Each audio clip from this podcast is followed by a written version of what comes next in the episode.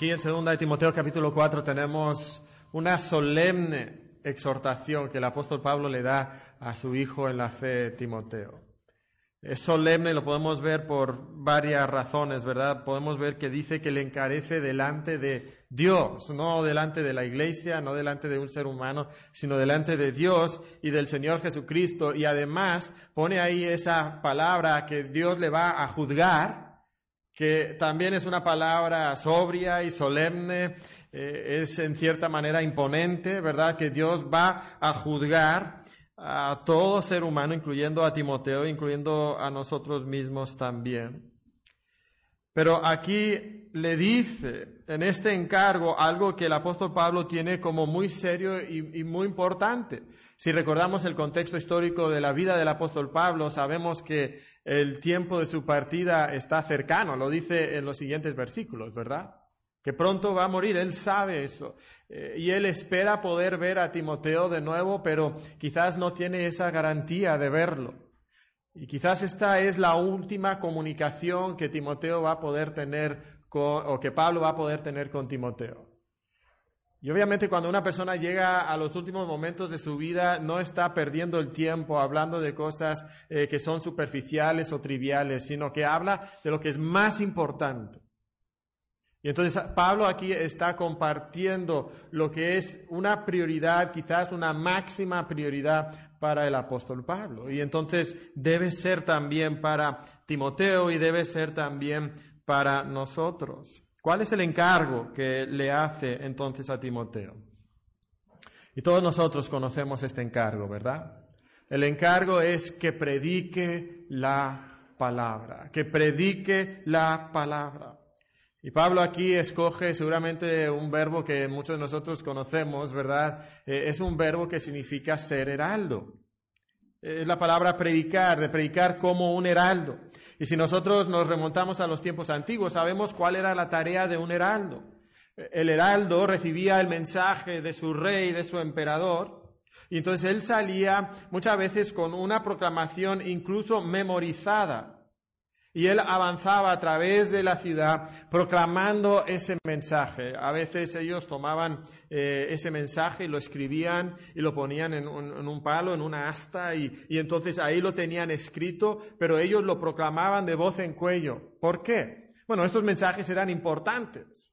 Eh, el futuro de las personas dependía de responder adecuadamente a ese mensaje. Si ellos no respondían adecuadamente podían morir. Esta palabra eh, heraldo y predicar lo encontramos en Daniel cuando Nabucodonosor edifica eh, esa, eh, esa imagen.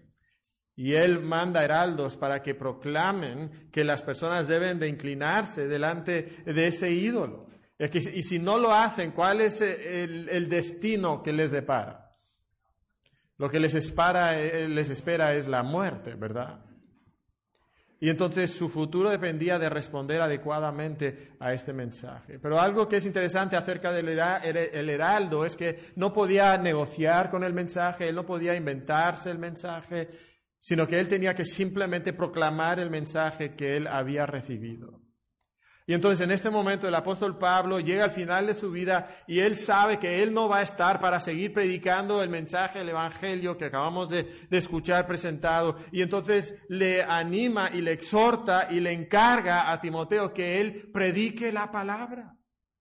Que él proclame esa palabra que él ha recibido sin editarlo, sin cambiarlo. Ahora podemos preguntarnos, ¿por qué es tan importante que Timoteo comparta esta palabra?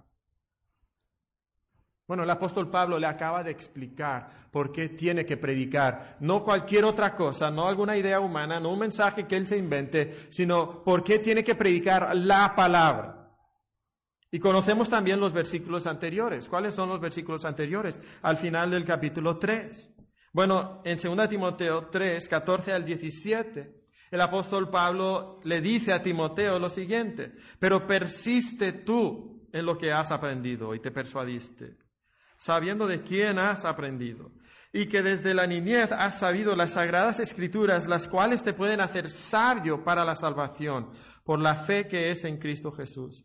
Toda la escritura es inspirada por Dios y útil para enseñar, para redarguir, para corregir, para instruir en justicia, a fin de que el hombre de Dios sea perfecto, enteramente preparado para toda buena obra. Entonces, Timoteo tiene que predicar la palabra de Dios porque tiene virtudes que solamente este libro tiene, que ningún otro libro tiene. ¿Cuáles son algunas de estas virtudes? ¿Qué es lo que puede producir en la vida de la persona que es expuesta a la palabra de Dios? Bueno, las escrituras nos pueden hacer sabios para la salvación. Es lo que dice ahí, que Timoteo conoció las escrituras y las escrituras le hicieron sabio para la salvación. Y sabemos que la salvación es por gracia, por medio de la fe, pero tienes que oír la predicación de la palabra de Dios. Eso es lo que Pablo dice en Romanos capítulo 10, versículo 17. Que nosotros oímos la palabra de Dios y el oír de la palabra de Dios entonces trae fe, fe para ser salvo. Si una persona tiene que oír la palabra de Dios para ser salva, por eso tenemos que predicar la palabra de Dios, ¿verdad? Eso es lo que nosotros tenemos que hacer. Es, es lo que trae salvación, también es lo que trae santificación. Si notamos ahí en el versículo 16, nos dice que toda la escritura es inspirada por Dios y que por tanto es útil para enseñar, enseñarnos lo que es incorrecto, el camino, perdón, enseñarnos lo que es correcto, el camino que debemos de caminar, para redarguir, para llamarnos la atención cuando nos salimos de ese camino en el que debemos de caminar, para corregir, para enseñarnos cómo regresar al camino que debemos eh, de tener en nuestra vida y luego para instruir en justicia, enseñarnos cómo mantenernos dentro de ese proceso, dentro de ese camino y eso es lo que nosotros llamamos la santificación. Estamos constantemente en ese proceso, ¿verdad? De caminar en la vida cristiana y a veces nosotros nos salimos del camino y a través de la palabra de Dios hay convicción de pecado y entonces regresamos al camino. Eso es lo que hace la palabra de Dios en nuestra vida. Entonces nos da salvación, nos da santificación y el versículo 17 nos dice a fin de que el hombre de Dios sea perfecto, enteramente preparado para toda buena obra. Y entonces la palabra de Dios nos capacita para el servicio para llevar a cabo toda buena obra. Entonces, ¿qué es lo que las personas necesitan cuando están muertos en sus delitos y pecados? Pues necesitan la predicación de la palabra de Dios. ¿Qué necesitan después de haber sido salvos? Pues necesitan la predicación de la palabra de Dios para crecer en esa santificación. ¿Qué necesitas si vas a servir a Dios? Pues necesitas la palabra de Dios, necesitamos predicar la palabra de Dios, entonces necesitamos este libro. ¿Y por qué tiene estas virtudes? Bueno, porque el apóstol Pablo nos dice que este libro es inspirado por Dios. Y lo que eso significa es que este libro ha sido exhalado por Dios. No, no inspirado tanto como expirado, como exhalado por Dios. Y cuando nosotros tenemos el proceso de comunicación oral y verbal, ¿Cómo es que nosotros hablamos? Bueno, de nuestro interior, de nuestros pulmones, sale aire, sale aliento y pasa por nuestras cuerdas vocales. Y entonces con nosotros, con nuestra boca y lengua y labios, formamos ese sonido y lo convertimos en palabras. Y lo que ustedes están escuchando en este mismo instante son las palabras de Mateo. Porque esas palabras han pasado por mis cuerdas vocales. Y cuando nosotros leemos este libro, ustedes y nosotros y yo también estamos leyendo las palabras de Dios. Estas palabras salieron, por decir así, por las cuerdas vocales de Dios mismo. Y de la misma manera que tú escuchas un sonido ahora mismo y es mi voz, tú lees este libro y estás escuchando y leyendo la voz de Dios. Entonces necesitamos predicar esa palabra. Ahora, algunas consecuencias o implicaciones de la inspiración de la palabra de Dios. Si realmente creemos en la inspiración, entonces estamos diciendo que este libro tiene un origen divino, que este libro viene de Dios. Y si viene de Dios, entonces significa que estas palabras son las más valiosas que nosotros pudiéramos encontrar en toda la tierra. ¿Verdad? Estamos diciendo también que al creer en la inspiración, creemos en la inspiración verbal y plenaria de las escrituras, que Dios no solamente dio conceptos, sino que dio palabras. Y que esa inspiración eh, se extiende a toda la Biblia por igual. No hay partes más inspiradas o partes que sí son perfectas y otras partes que tienen error. No, este libro es inspirado en todas sus partes y cada palabra ha sido inspirada en todas sus partes. Entonces, este libro tiene que ser inerrante también. No puede tener error. ¿Por qué? Porque Dios es perfecto. Y si contiene error y esto es palabra de Dios, entonces Dios ha cometido un error y eso no puede ser.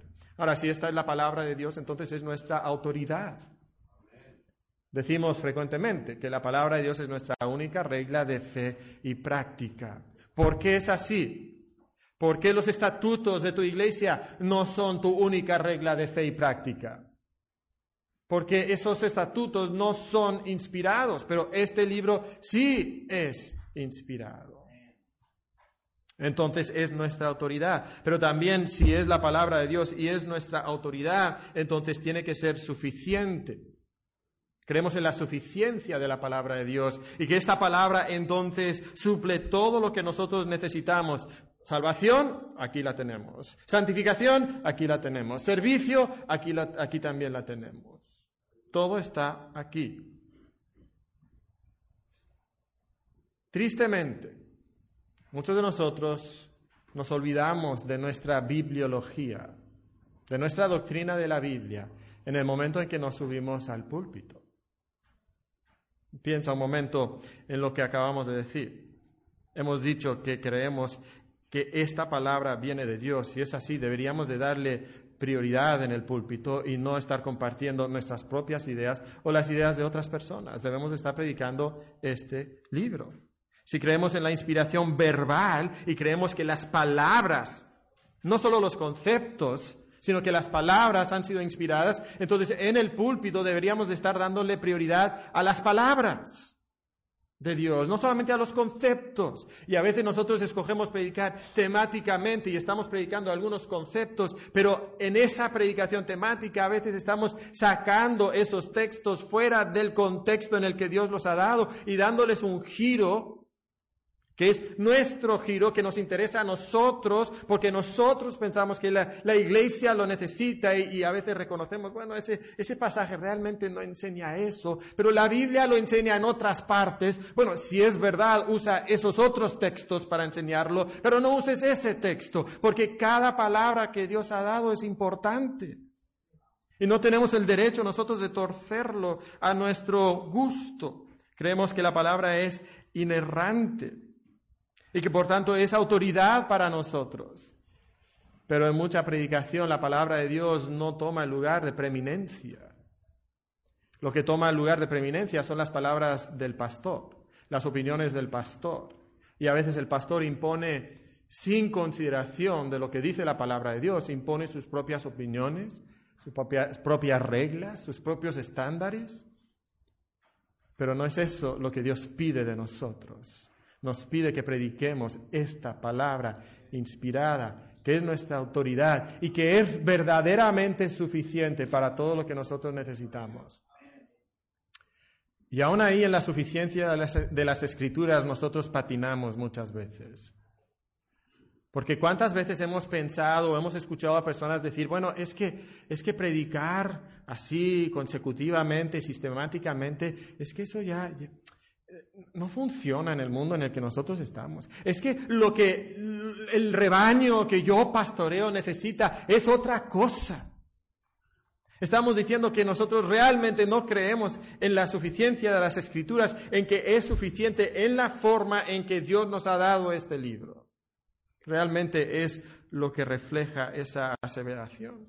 Entonces predicamos versículos aislados, porque no creemos que la Biblia es suficientemente aplicable, clara o relevante para nuestra iglesia. Esto es una tragedia, porque muchas veces entonces en el púlpito nosotros traicionamos nuestra bibliología. Con la homilética se nos olvida nuestra creencia de las escrituras. Y no debería de ser así. Si nosotros realmente creemos lo que dice 2 Timoteo 3, 14 al 17, ¿qué es lo que requiere de nosotros? Bueno, Pablo ya nos lo ha explicado ahí mismo en 2 Timoteo capítulo 2, versículo 15. Si esta palabra es inspirada y es tan virtuosa como hemos dicho, entonces, ¿qué requiere de nosotros? 2.15. Procura con diligencia presentarte a Dios aprobado como obrero que no tiene de qué avergonzarse, que usa bien la palabra de verdad. ¿Qué requiere de nosotros? Requiere diligencia. La palabra diligencia que tenemos aquí, procurar con diligencia, es una sola palabra en griego, es la palabra spudason. Esta palabra eh, se la gritaban a los atletas cuando estaban en esa última vuelta en la carrera, en los estadios, en los juegos griegos. ¿Y qué cantidad de esfuerzo da un corredor, un atleta en la última vuelta? Da como que el 50%, da el 75%. No, a veces durante la carrera se ha ido midiendo, pero cuando llega la última vuelta, da todo lo que puede dar. Hace el máximo esfuerzo. Y entonces aquí el apóstol Pablo le mira a Timoteo y, le dice, hijo mío, tú tienes que hacer tu máximo esfuerzo. ¿En qué? Bueno, le dice, haz tu máximo esfuerzo en presentarte a Dios. Otra vez nos recuerda a 2 Timoteo capítulo 4, vamos a ser juzgados por Dios. Entonces te vas a presentar delante de Dios y debes de presentarte como un obrero aprobado. Ahora esa palabra aprobado sugiere para nosotros que existe la posibilidad de reprobar. ¿Verdad? Si podemos ser aprobados, podemos también ser reprobados. Que tenemos la posibilidad de fracasar. Entonces, ¿qué va a hacer la diferencia entre aprobar y reprobar? Como obrero que no tiene de qué avergonzarse, que usa bien la palabra de verdad. Y entonces en este pasaje nos dice que una de las uno de los grandes factores que Dios va a usar para medirte a ti, si eres pastor, es la manera en que tú usas la palabra de Dios. Cuida ten cuidado de ti mismo, creo que es el, primer factor, tu carácter personal. Y luego qué? Y de la doctrina. Es el segundo factor. Y hermano, cuando nosotros como pastores nos presentemos delante de Dios, Dios nos va a preguntar, primero yo creo por nuestro carácter personal, si crecimos nosotros en santificación personal. Y luego nos va a preguntar qué hicimos con su palabra. Si cortamos derecho, la palabra usar bien es la palabra de, cortar derecho. Y muchos de nosotros en el púlpito podemos a veces empezar a torcer el texto de la palabra de Dios para acomodarlo no al texto mismo de la palabra, sino a nuestros intereses. Y lo que Dios quiere para nosotros es que cortemos derecho con la palabra de Dios. Y un día nos vamos a presentar delante de Dios y Dios va a sacar eh, eh, esa regla. Y va a poner nuestra predicación al lado de esa regla y va a decir, tu predicación fue derecha, cortaste derecho o cortaste chueco. Y yo estoy seguro que ninguno de nosotros estamos aquí en esta mañana pensando, yo quiero reprobar. Todos queremos aprobar. Y hermanos, en gran medida eso depende de cómo nosotros usamos la palabra de Dios, si usamos bien la palabra de Dios, si recordamos que nosotros somos heraldos, que no tenemos el derecho de inventar nuestro propio mensaje, sino que nosotros reflejamos en el púlpito nuestra creencia acerca de la inspiración de la palabra de Dios. Que no nos olvidemos de nuestra bibliología cuando llegamos a la homilética todo esto lo podemos resumir en tres presuposiciones claves. Lo que acabamos de decir debería de llevarnos a estas presuposiciones. La primera presuposición que nosotros vamos a comentar es que nosotros notamos que el ministerio primario del pastor es la proclamación pública y privada de la palabra de Dios. El ministerio primario del pastor es la proclamación pública y privada de la palabra de Dios. Es lo que le ha dicho Pablo, el último mensaje, por decir así, de Pablo a Timoteo. Predica la palabra. Vas a ser juzgado en base a eso. Pon tu máximo esfuerzo en este punto de la predicación de la palabra de Dios. Entonces nosotros, como los apóstoles en Hechos capítulo 6, creemos que no es justo que nosotros dejemos el ministerio de la palabra y de la oración para administrar mesas, para preparar eventos de la femenil, para organizar campamentos, para preparar desayunos, e incluso para dirigir escuelas cristianas.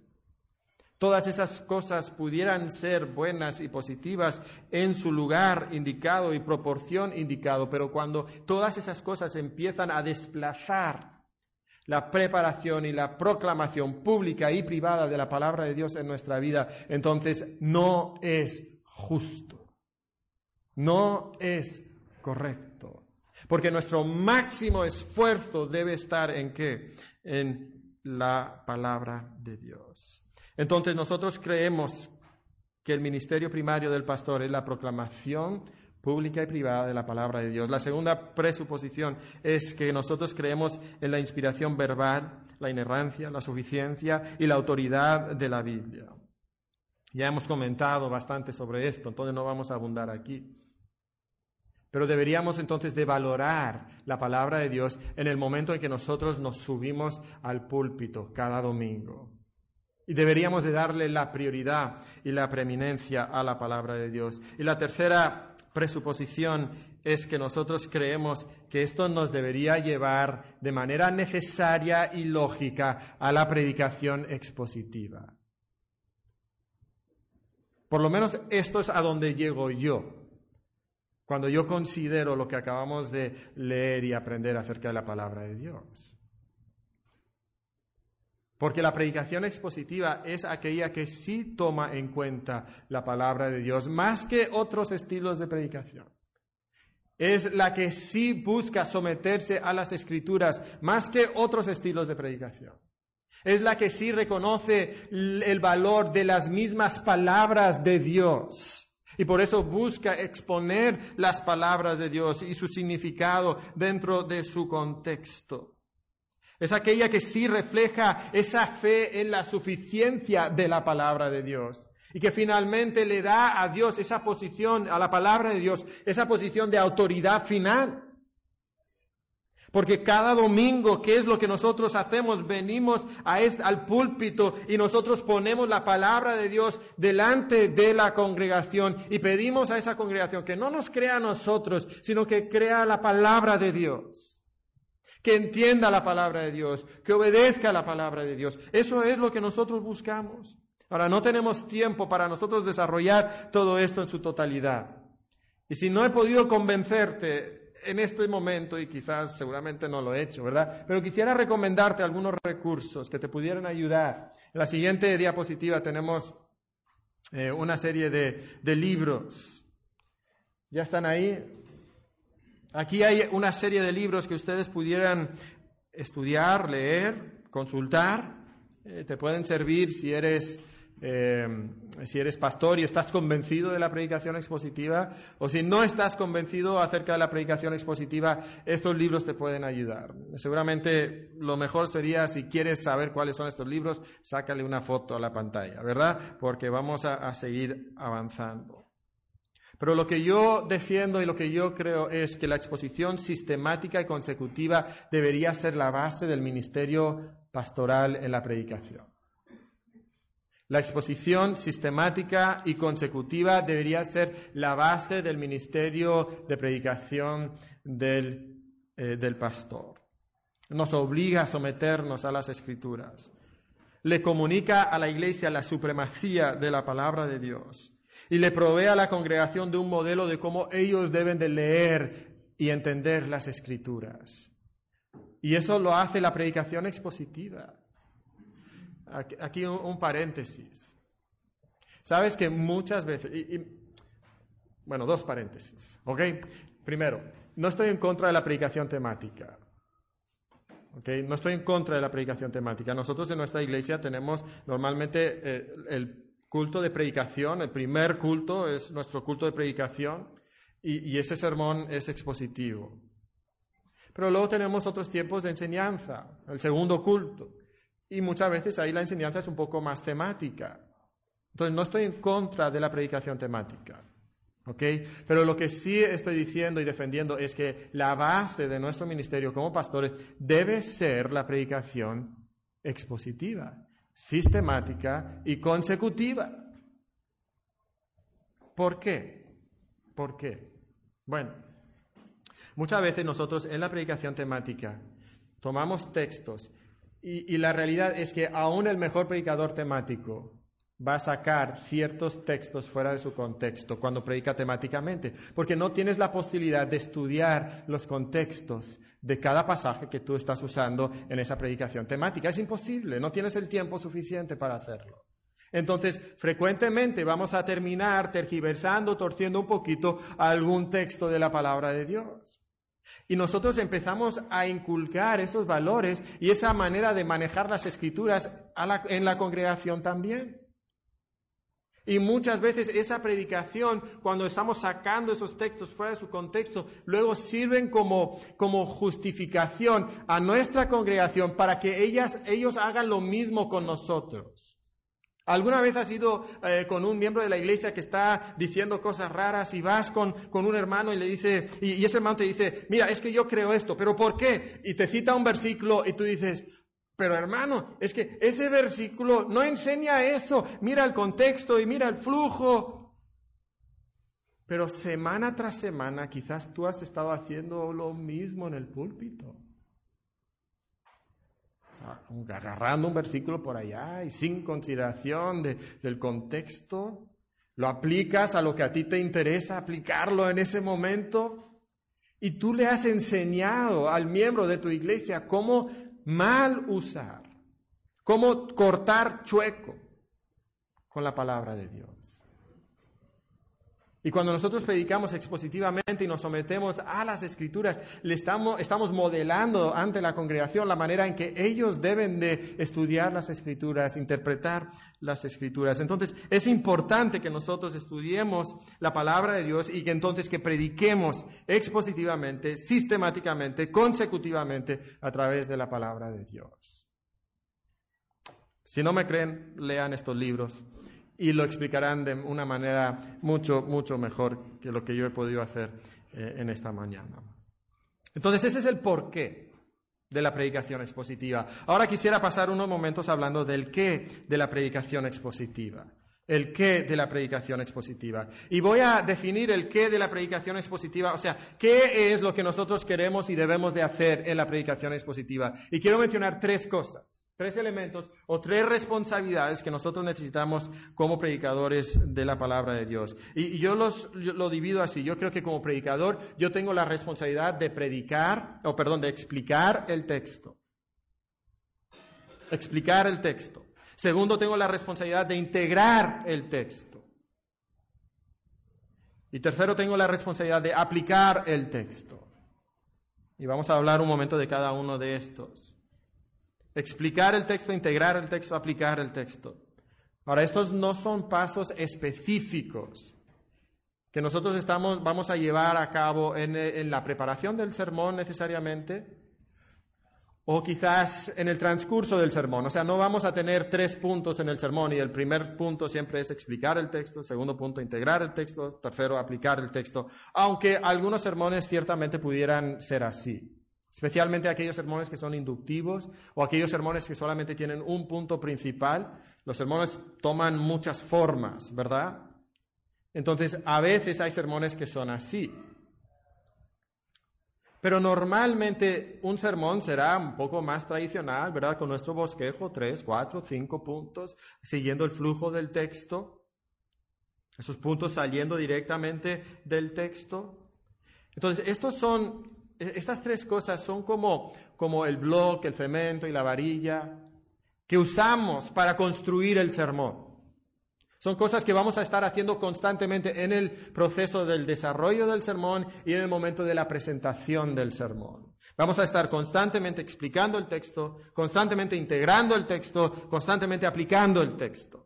Hablemos un momento de cada uno de estos elementos. Explicar el texto. En el libro de Juan nosotros tenemos algunos versículos que son bastante impactantes acerca de esto. Son impactantes porque es Jesucristo mismo el que está hablando. En Juan capítulo 3, versículo 34 dice, porque el, el que Dios envió, o sea, Jesús, ¿qué habla Jesús? Las palabras de Dios habla, pues Dios no da el Espíritu por medida. O sea que Jesucristo está hablando las palabras de Dios. Él no habla sus propias palabras.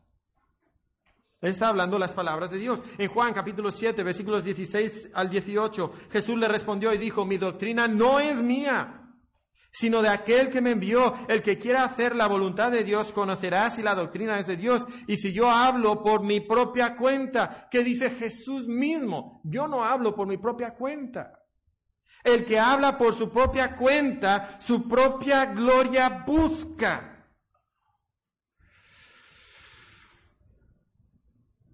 Piensa un momento en cuántos hombres que se dicen pastores y predicadores están hablando su propio mensaje y qué es lo que Jesús dice acerca de ellos. Que están buscando su propia gloria. Pero el que busca la gloria del que le envió, este es verdadero y no hay en él injusticia. Y qué impactante que el mismo Hijo de Dios, la, la segunda persona de la Trinidad, si había alguien que podía dar su propia palabra, sus propias opiniones, diríamos que sería Jesús, pero ni Jesús mismo habla por su propia cuenta, ni Jesús mismo dice sus propias palabras, Jesús mismo nos da las palabras que el Padre le dio para predicar. Y si Jesús lo hizo, ¿cuánto más nosotros tenemos que hacer lo que nos dice 1 Pedro 4:11? Si alguno habla, hable conforme a las palabras de Dios. Esa es nuestra responsabilidad. Explicar lo que Dios dijo, hablar conforme a las palabras de Dios, no hablar por nuestra propia cuenta. Y entonces tenemos aquí algunas citas sobre la predicación que quisiera darles para ayudarnos a entender. Eh, la primera cita viene de parte de Mark Dever. El punto del, eh, del, pasaje, esta es la predicación expositiva, el punto del pasaje es el punto del sermón. El punto del pasaje es el punto del sermón. Esa es la predicación expositiva. Eh, David Helm, en su libro sobre la predicación expositiva, uno de esos libritos de, eh, de las nueve marcas, dice lo siguiente. La predicación expositiva es la predicación poderosa que somete correctamente la forma y el énfasis del sermón a la forma y, y el énfasis del texto bíblico. Noten aquí, que no solamente es el punto general, el énfasis, pero David Hem dice que además del énfasis es la forma. Un sermón verdaderamente expositivo busca reflejar en el sermón la forma que toma el texto bíblico. Deja que el género literario y la estructura del texto influyan y controlen en la estructura y la presentación del sermón. El hermano Emanuel nos hablaba un poco de esto y nos decía que el texto reina, el texto es rey, el texto es soberano. Y tenemos que dejar que el texto sea soberano. Sugel Michelin en su libro sobre la predicación expositiva, que a propósito veo que hay todavía como siete copias allá atrás, ¿verdad? Y sería bueno que no quedara ni, un solo de esos, ni uno solo de esos libros cuando termine la conferencia, ¿verdad? Eh, lo recomiendo bastante. Es, él dice lo siguiente, el predicador debe asegurarse de que está entregando fielmente el mensaje de Dios revelado en su palabra, no citando un texto aquí y otro por allá que parecen apoyar sus ideas, sino a través de un estudio diligente para desentrañar el verdadero significado del pasaje o los pasajes de las escrituras que está exponiendo. Entonces nosotros buscamos desentrañar Palabra un poco fuerte, ¿verdad? Chocante. Desentrañar el verdadero significado del pasaje. Esa es mi responsabilidad. Esa es tu responsabilidad. entonces tenemos que explicar el texto. Y a mí me impresiona en los sermones de mis propios alumnos. Entonces, para no tirarle a otros, ¿verdad? Mis propios alumnos, algunos de los cuales están acá, ¿verdad? Bueno, ex alumnos ya ellos, ¿verdad? Eh, pero en cuanto de los sermones, especialmente en los primeros sermones de homilética y predicación expositiva que, que tengo el privilegio de enseñar, hablan acerca de el texto, pero pueden tomar todo un sermón y son de 15 minutos en el salón de clase, ¿verdad? Entonces no, no, son sermones largos, pero pueden pasar todo el sermón sin ninguna vez decir, mira lo que dice el versículo 2. Se pasan todo el tiempo hablando de esto y lo otro, y sí, son cosas relacionadas con el texto, pero yo les digo al final del sermón, a ver, ¿cuántas veces nos leíste el texto? ¿Cuántas veces dirigiste nuestra atención a frases específicas, palabras específicas, a versículos específicos? No, bueno, pero es que sí hablé y describí lo que dije. Puede ser, pero a mí, a mí no me dijiste que eso es el texto. No dirigiste mi atención al texto. Y nuestra responsabilidad principal es explicar el texto. ¿Cuál es la segunda responsabilidad que dijimos? Integrar el texto. Quizás este es un poco eh, más complejo, ¿verdad? Integrar el texto. Con esto lo que estamos diciendo es que no debemos de predicar un sermón, que es simplemente explicación de ese pasaje, sin tomar en cuenta, en cuenta la macrohistoria de la Biblia, la, historia completa de la Biblia. Ahora, la integración se puede hacer de muchas maneras. la manera más básica es simplemente considerar textos paralelos. Textos paralelos. Ah, este versículo, ese me recuerda de este otro, porque dice más o menos lo mismo. Y entonces en nuestro sermón nos referimos a ese versículo. Eso es bueno, ¿verdad? Pero queremos ir un poquito más allá. Queremos integrar este texto en la teología sistemática.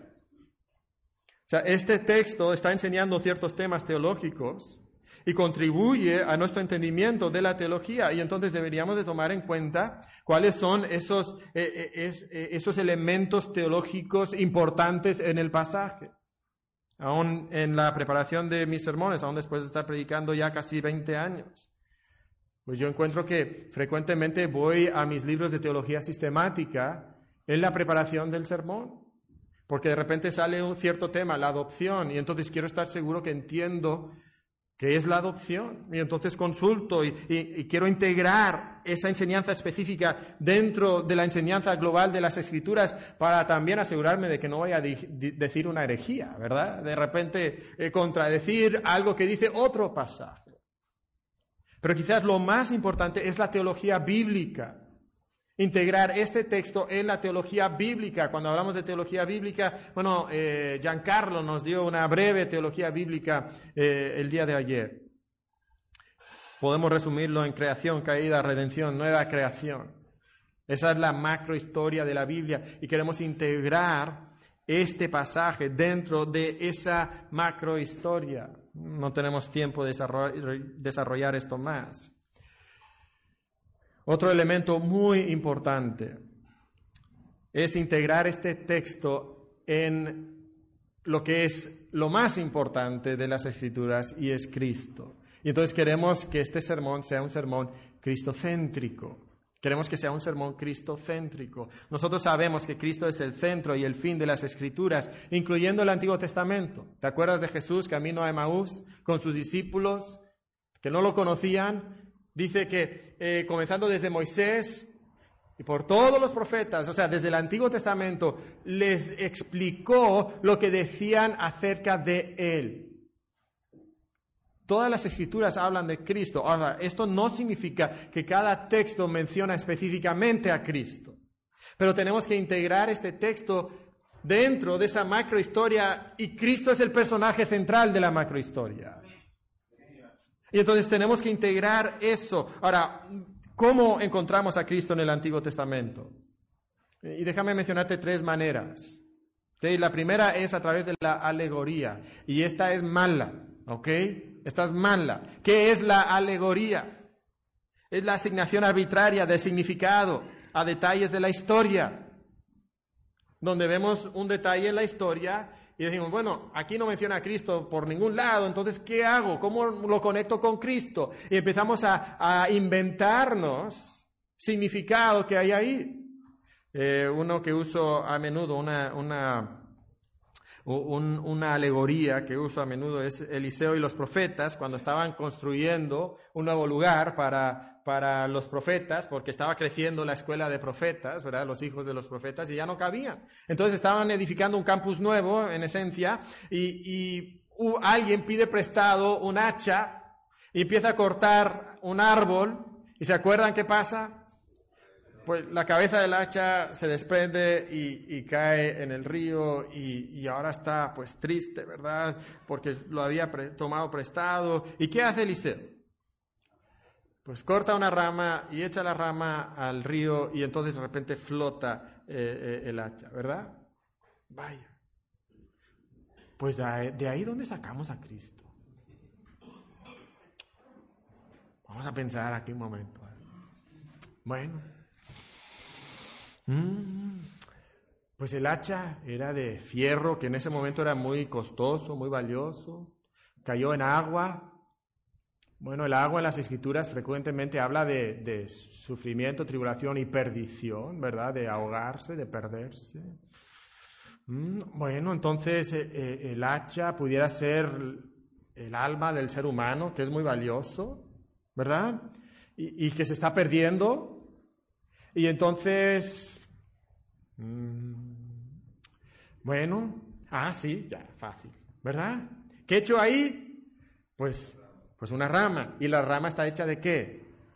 De madera. ¿Y la cruz estaba hecha de qué? De madera, ¿verdad? Entonces, para salvar el alma valiosa del hombre que está a punto de perderse, tienes que acercarle a la cruz de Cristo y entonces podrá ser rescatado el ser humano. Amén, ¿verdad? Qué buen sermón, ¿ok? Pero eso es alegorizar. ¿Tú crees que realmente el autor del texto bíblico estaba pensando cuando él escribió eso? Que ahí estaba Cristo, ahí estaba la cruz. No, eso es un invento nuestro. No es algo que el texto quería comunicarnos. Entonces no queremos hacer uso de la alegoría, pero sí podemos hacer uso de la tipología. ¿Ok? Esa es, esa es la segunda manera. En la tipología tenemos la identificación creativa de paralelos entre la persona o las personas o detalles de la historia y Cristo. Ahora, aquí podemos notar que la tipología tiene su uso correcto y su uso incorrecto, donde frecuentemente vamos más allá de la tipología correcta y caemos en la alegoría otra vez. ¿Ok? Pero no hay problema en decir cosas como Cristo es el más grande y verdadero Adán. O Cristo es el más grande y verdadero Abraham. ¿Ok? Hay indicaciones bíblicas que apoyan esa clase de entendimiento o interpretación del texto. Pero frecuentemente cometemos problemas aquí, porque esto funciona con personajes mayores en las escrituras como patriarcas, jueces, profetas, sacerdotes y reyes. Pero no, no funciona tan bien con personajes menores. Y, déjame nada más darles una ilustración otra vez de un mal sermón. No sé de quién es este sermón, ¿verdad? Pero sí es un sermón real. ¿Ok? Eh, lo encontré en Internet buscando malos ejemplos. Y hay muchos malos ejemplos en Internet, ¿verdad? Entonces, este predicador usó la ilustración de Jael, eh, la historia de Jael. ¿Se acuerdan de la historia de Jael? es la historia de Barak y Débora y Císara, ¿verdad? Y cómo los estaban, eh, fueron a la batalla. Y, este pastor dice, mira, aquí podemos encontrar a Cristo en esta historia. Hay unos paralelos asombrosos en esta historia. Mira, ¿sabes dónde sucedió esa batalla? En Mejido. Mm, ¿Sabes lo que es Mejido? Eh, nosotros lo conocemos como Armagedón. Ese es el, otro nombre más conocido, ¿verdad? Y Débora profetizó en esa historia que, que, serían librados por una mujer. Y luego, ¿qué hizo Jael? Cuando vino César a su, a su tienda, a él lo puso a dormir y luego agarró una estaca, ¿verdad? Y un martillo y, y, ¡pum! Atravesó su cabeza con esa estaca y así derrotó al enemigo.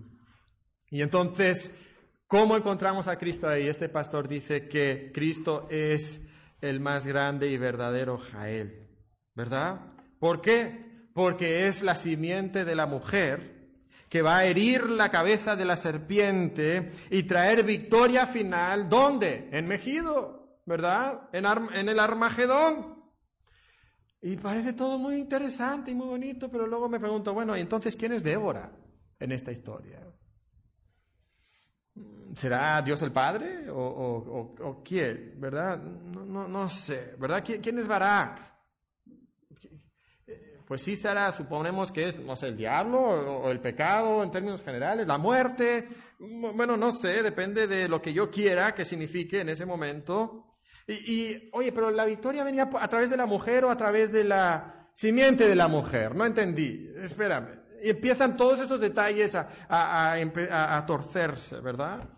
Eh, este método es muy, muy popular y tiene ciertamente algunos puntos muy buenos, pero frecuentemente hay muchos problemas con este tipo de interpretación. Y los problemas son que este, este tipo de predicación tipológico se vuelve repetitivo, arbitrario y a veces hasta ridículo. ¿Ok? Repetitivo. algunos pastores todos los sermones terminan igual. Cristo es el verdadero y más grande ¿verdad? Tú sabes dónde van a acabar siempre. Y bueno, están acabando con Cristo y eso es bueno, pero mm, es arbitrario. Porque nos estamos inventando detalles. Y digo que hasta raya en lo ridículo. En uno de los grandes defensores de esto es un hombre que se llama Edmund Clowney y tiene un libro que se llama El Misterio, El Misterio Revelado. Y es muy buen libro en general. ¿Ok?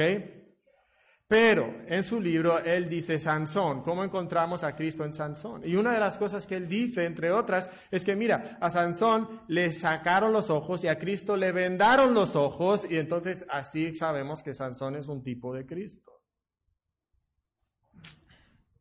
Pues la verdad, eso a mí me suena casi alegoría también, ¿no? Entonces creo que tenemos que tener cuidado, aunque sí hay un uso correcto de la tipología. Em, ¿Cuál es la mejor manera? Y la mejor manera yo, que, yo creo que es mejor, yo, yo lo llamo semillas del Evangelio. Semillas del Evangelio. Y lo que yo creo es que en cada pasaje nosotros podemos encontrar que nos revela la incapacidad del hombre y nos revela la gracia de Dios para superar la incapacidad del hombre. Entonces, en todo pasaje nosotros encontramos que Dios está comunicando un mensaje porque el hombre necesita ese mensaje. Porque el hombre se enfrenta a una situación que él no puede solo, solo necesita la revelación de Dios. Y entonces Dios en ese pasaje va a revelar algo, va a hacer algo que va a suplir y responder a la necesidad del hombre, superar esa necesidad. Y entonces Dios va a dar su gracia para superar la incapacidad del hombre. Entonces, de esa manera nosotros podemos eh, hacer una conexión ahora más legítima con Cristo. Entonces, tomemos, por ejemplo, el ejemplo de Débora y Jael. Dios en ese pasaje está librando a su pueblo de la cautividad que viene a causa de su pecado. Eso es real. Eso es legítimo. Pero el punto creo que es principal en ese pasaje es que Dios usa un Salvador inesperado. O sea, nadie esperaría que Jael, ¿verdad? Una mujer, fuera la que acabara con el gran general Císara. Pero Dios usa un Salvador inesperado. Y cuando empezamos a mirar a través de las Escrituras, encontramos ese patrón una y otra vez, que Dios usa al odiado y rechazado hijo menor, bueno, el segundo, ¿verdad? Menor, como José, para salvar a su, a, su familia, ¿verdad? La familia elegida. Aún después usa al malvado Judá para que el Mesías venga por él.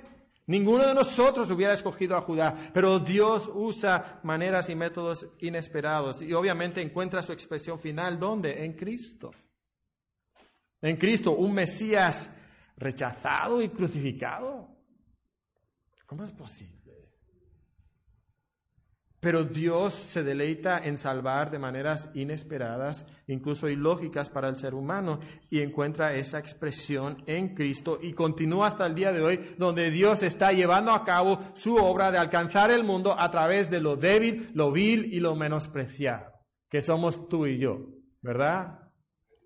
Dios está haciendo esa obra.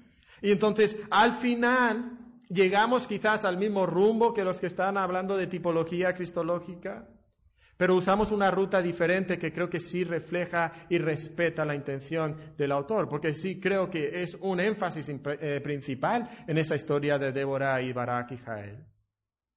Ese punto de la salvación inesperada. Pero ¿dónde está? Está en el texto, no está en mi imaginación y mi creatividad.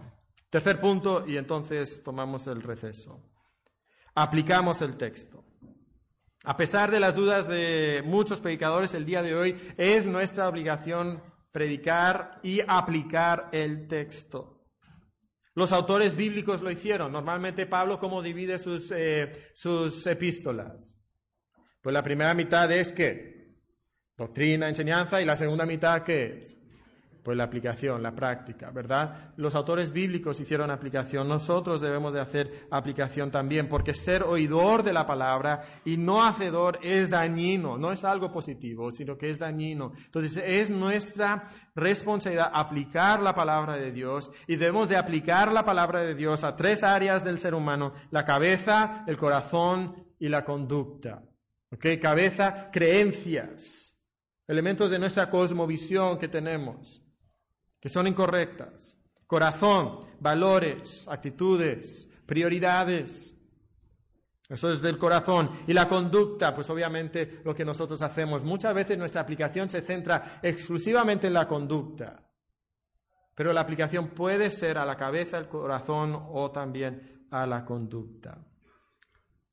Déjame darles tres maneras de aplicar. Tres maneras de aplicar.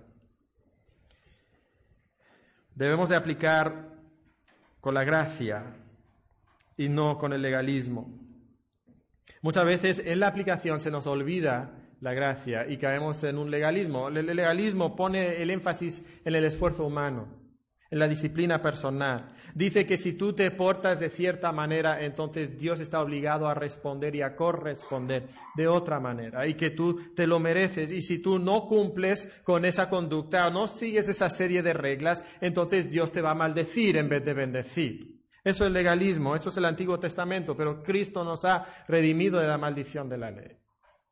Y entonces no estamos bajo la maldición. Y sí, en la aplicación nosotros tenemos que aplicar hablando de lo que Dios requiere del hombre, mencionando también nuestra disciplina y esfuerzo personal, pero también estamos sobre todo enfatizando nuestra propia incapacidad natural de hacer lo que Dios pide de nosotros y dirigiendo la atención a Cristo y a la cruz de Cristo y al Evangelio, que es la única fuente de poder verdadera, de poder verdadero para transformar nuestra vida. Entonces tenemos que ir a Cristo y a la cruz de Cristo y dirigir su atención a Cristo aún en el momento de la aplicación. En la aplicación también necesitamos aplicar de manera específica y no general. Específica y no general. Muchas de nuestras aplicaciones en el púlpito para muchos de nosotros son vagas exhortaciones como ama a Dios más. Bueno, hay que amar a Dios más. Ten más fe, sí, pero la aplicación debe ser más específica. Debemos de ayudar a la congregación a ver lo que eso significa el lunes o el martes, en la casa, en el trabajo, en la escuela. ¿Qué significa? ¿Qué implicaciones tiene esta verdad para cómo tú interactúas con tu esposo o tu esposa? ¿Cómo tú te llevas con tus compañeros en el trabajo? Entonces necesitamos aplicaciones específicas y en ciertos pasajes esto es muy obvio creo que nadie está luchando con usar un peso falso en sus balanzas, ¿verdad? Pero hacer la aplicación a la ética y a la honestidad en el trabajo es bastante simple. Pero hay otros pasajes donde es más complicado, donde requiere más análisis teológico, conocimiento de la congregación y uso del sentido común. Por ejemplo, carne sacrificada a ídolos. ¿Estás luchando con eso en tu iglesia?